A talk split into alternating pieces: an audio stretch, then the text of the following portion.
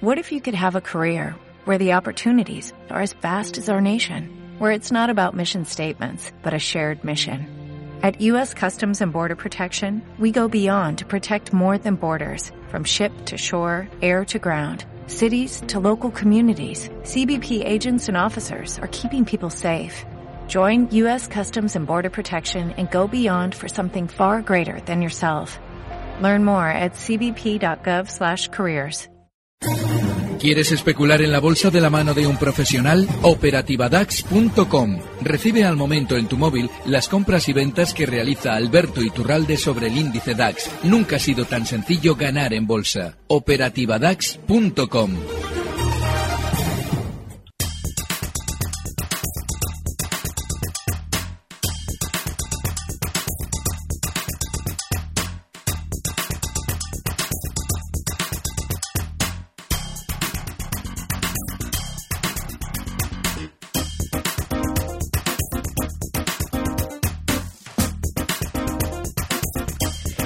5 y 36 minutos de la tarde arranca justo ahora nuestro consultorio de bolsa en tiempo real en Gestión a Radio.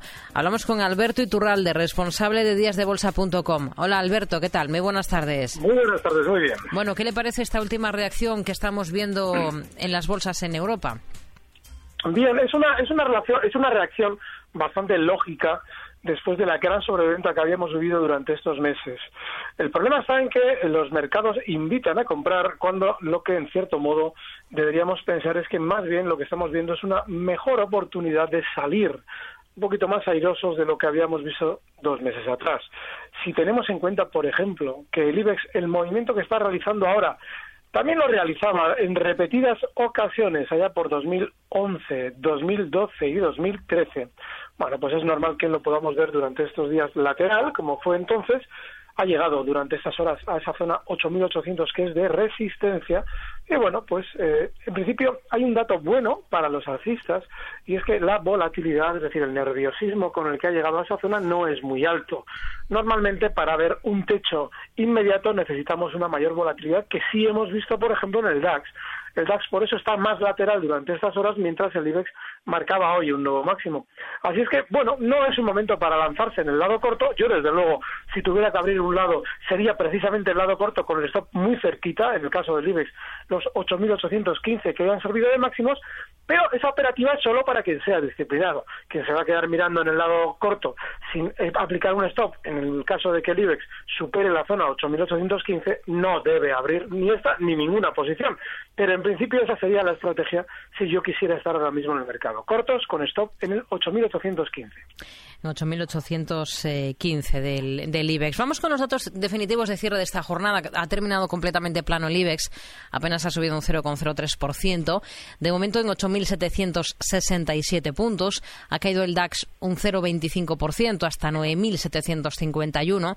El CAC 40 de París un 0,20 hasta 4.416 y en Londres el FT100 también con caídas muy discretas del 0,27% sale mañana desde 6.130 puntos. Vamos, si le parece, con dudas de nuestros oyentes. Alberto, por ejemplo, con un mensaje a través de WhatsApp que nos, nos envía Abel de Valladolid. Dice que está comprado en Santander a 390 y bueno quiere que le indique soporte y resistencias en, eh, en el Santander para esta posición y un precio objetivo si tiene vistas eh, de subida para el valor. Bueno, el Santander durante estas últimas sesiones ha superado una zona que era clave, los 380. Yo desde luego pensaba que iba a frenar las subidas y no lo ha hecho. Así es que ahora mismo la posición correcta es la que tiene el oyente. Ahora mismo se puede estar largo. Ahora bien, hay que tener en cuenta que durante esas dos sesiones, dos últimas sesiones, nos ha dejado un suelo dentro de este movimiento lateral que ha realizado durante la sesión de hoy también, en la zona 4,01. Hoy cierra en 4,05 y ese tiene que ser el stop de una compra. Mientras tanto, hay que seguir como el está. Es decir, eh, lo, lógico es que continúe el Santander un poquito más a alza hasta zonas de 4 15, pero es importantísimo que tengamos en cuenta todo lo que he comentado durante estos meses. Los bancos están tocadísimos con la propaganda que se ha realizado sobre ellos, con lo cual, si nos eh, marca por debajo de la zona de stop en 4,01, hay que desconfiar y aplicarlo, pero mientras tanto, él está bien y yo estaría mal. Estamos eh, hablando de que la zona 4,15 es el objetivo alcista. Hmm. A ver, eh, otro oyente que nos escribe preguntando eh, mm, por una estrategia con el DAX. A ver, Leo, me gustaría que me indicase una estrategia a seguir para posicionarme en el DAX en el corto plazo. Vale, yo ayer cerraba largos en el DAX porque precisamente le está haciendo lo que yo esperaba, que es un movimiento lateral. Eh, el DAX se ha adelantado mucho al IBEX y a otros índices europeos, llegando hasta esa zona 9.840 en el rebote. Esa zona 9.840 es dificilísima de superar.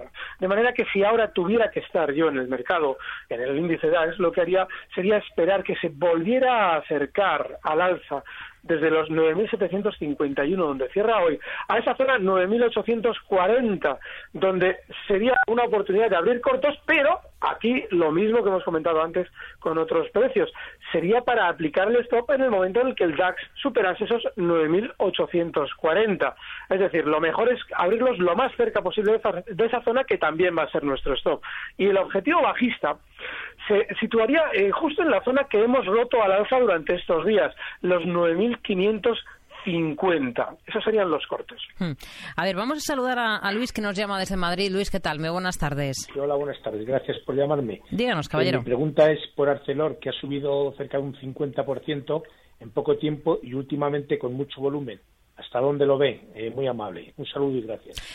Gracias, Luis. Hay varios oyentes que nos preguntan por esta misma compañía. Por ejemplo, le leo otro caso que es el de Federico de Barcelona, que nos dice que tiene Arcelor a 3.10. Eh, parece que no pasará de los 4.30. No sabe si vender todas o la mitad.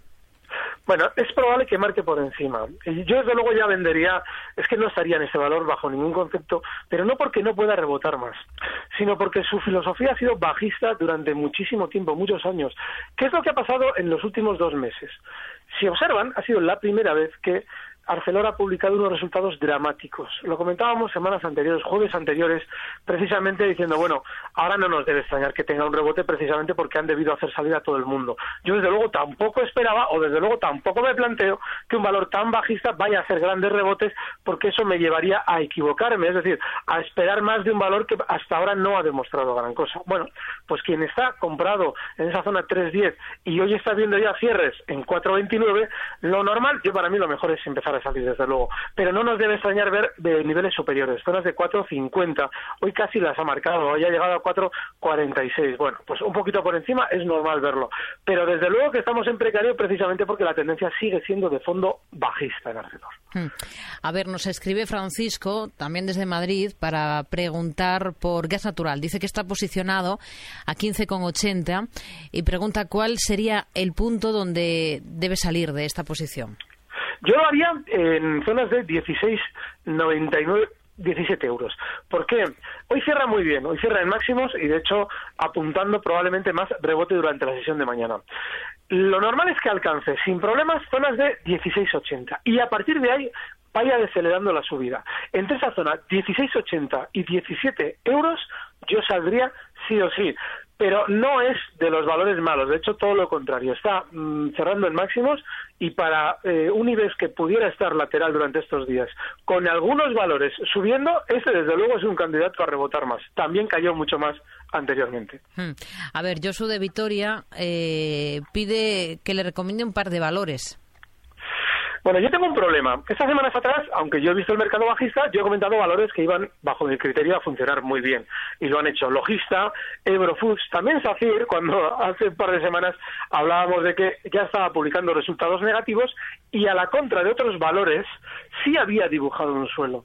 ¿Qué es lo que pasa? Que esos valores han, ya han realizado un movimiento alcista. Y yo desde luego que los valores típicos, los clásicos, los Santanderes, BBVs y Telefónicas, yo no me atrevo a dar operaciones compradoras en precios que yo creo que van a girarse a la baja, quizás no de manera inminente. Así es que lo que haría sería, bueno, pues plantearme que si vamos a entrar en precios como Eurofoods, pues la zona de stop clarísima en los 18.40, pues nos probablemente nos obliga a esperar un poquito de recorte. Hoy, hoy Eurofoods cierra en 19,01 ya, pues si tuviera un recorte hasta esa zona 18.40 sería una oportunidad de compra. Pues logista también es un precio que está bien.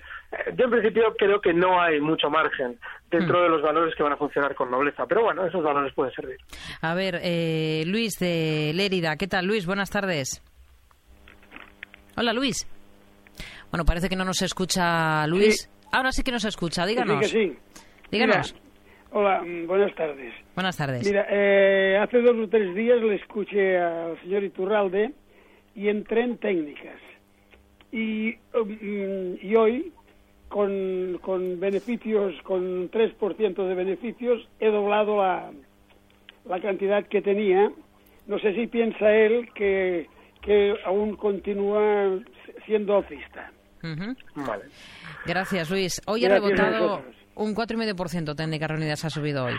Sí, eh, obedece esta, esa eh, operación que él ha hecho y que yo en su día comenté, obedece un poquito a lo mismo. Es un valor que también ha publicado resultados muy negativos después de una caída enorme. Hay que recordar que Técnicas recortaba en una sola sesión pues prácticamente eh, un 22%, publicando resultados negativos y de hecho frenaba donde debía la caída, ¿vale? Pues ahí podemos jugárnosla, que es lo que yo comenté, pero también comenté y lo sigo comentando que no deja de ser un valor muy bajista y yo personalmente, aunque bueno, pues vale, él lo haya dicho, vale, voy a, voy a incrementar.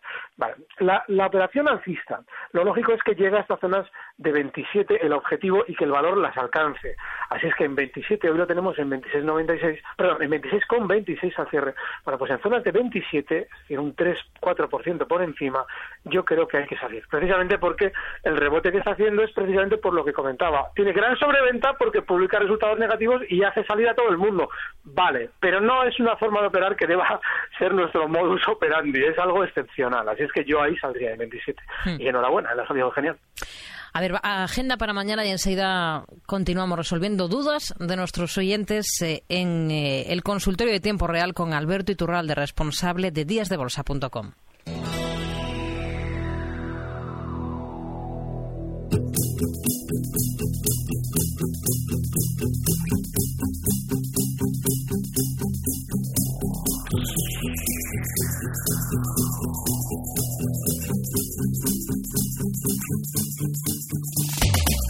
Para terminar la semana, el INE va a presentar los índices de precios de exportación e importación de productos industriales y la encuesta coyuntural sobre stock y existencias de enero y el cuarto trimestre de 2015, respectivamente. A nivel europeo, Eurostat va a publicar las cifras de precios de importación industrial y la Comisión Europea va a lanzar la encuesta de indicadores clave para la zona euro. También se van a conocer las cifras del PIB de Italia del cuarto trimestre del año. Mientras en Estados Unidos se va a presentar la balanza comercial de enero, la tasa de desempleo de febrero y las cifras de ingreso medio del país. En cuanto a cuentas empresariales, vamos a conocer las de la firma estadounidense Staples y las británicas WPP y London Stock Exchange.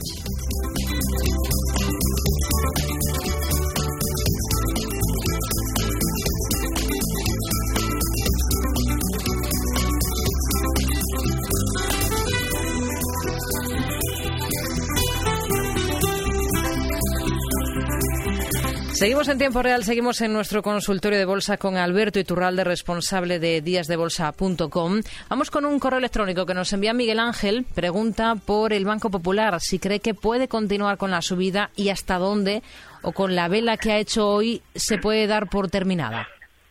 El problema que tiene el Banco Popular es que, bueno, yo he comentado estas semanas que veía toda la banca, bueno, lo llevo comentando meses, de hecho la banca ha caído, pero desde luego que yo no esperaba tanto rebote. Ahora bien, el Popular no ha hecho tanto rebote como otros. Debería haber rebotado más de lo que lo ha hecho.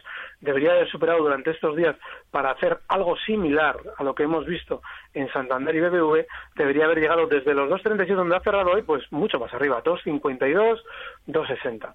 Bueno, la vela de hoy, en lo que él comenta, no es dramática. Simplemente es un movimiento de continuidad. No, no ha marcado eh, el giro inmediato ni que mañana debamos esperar más caídas.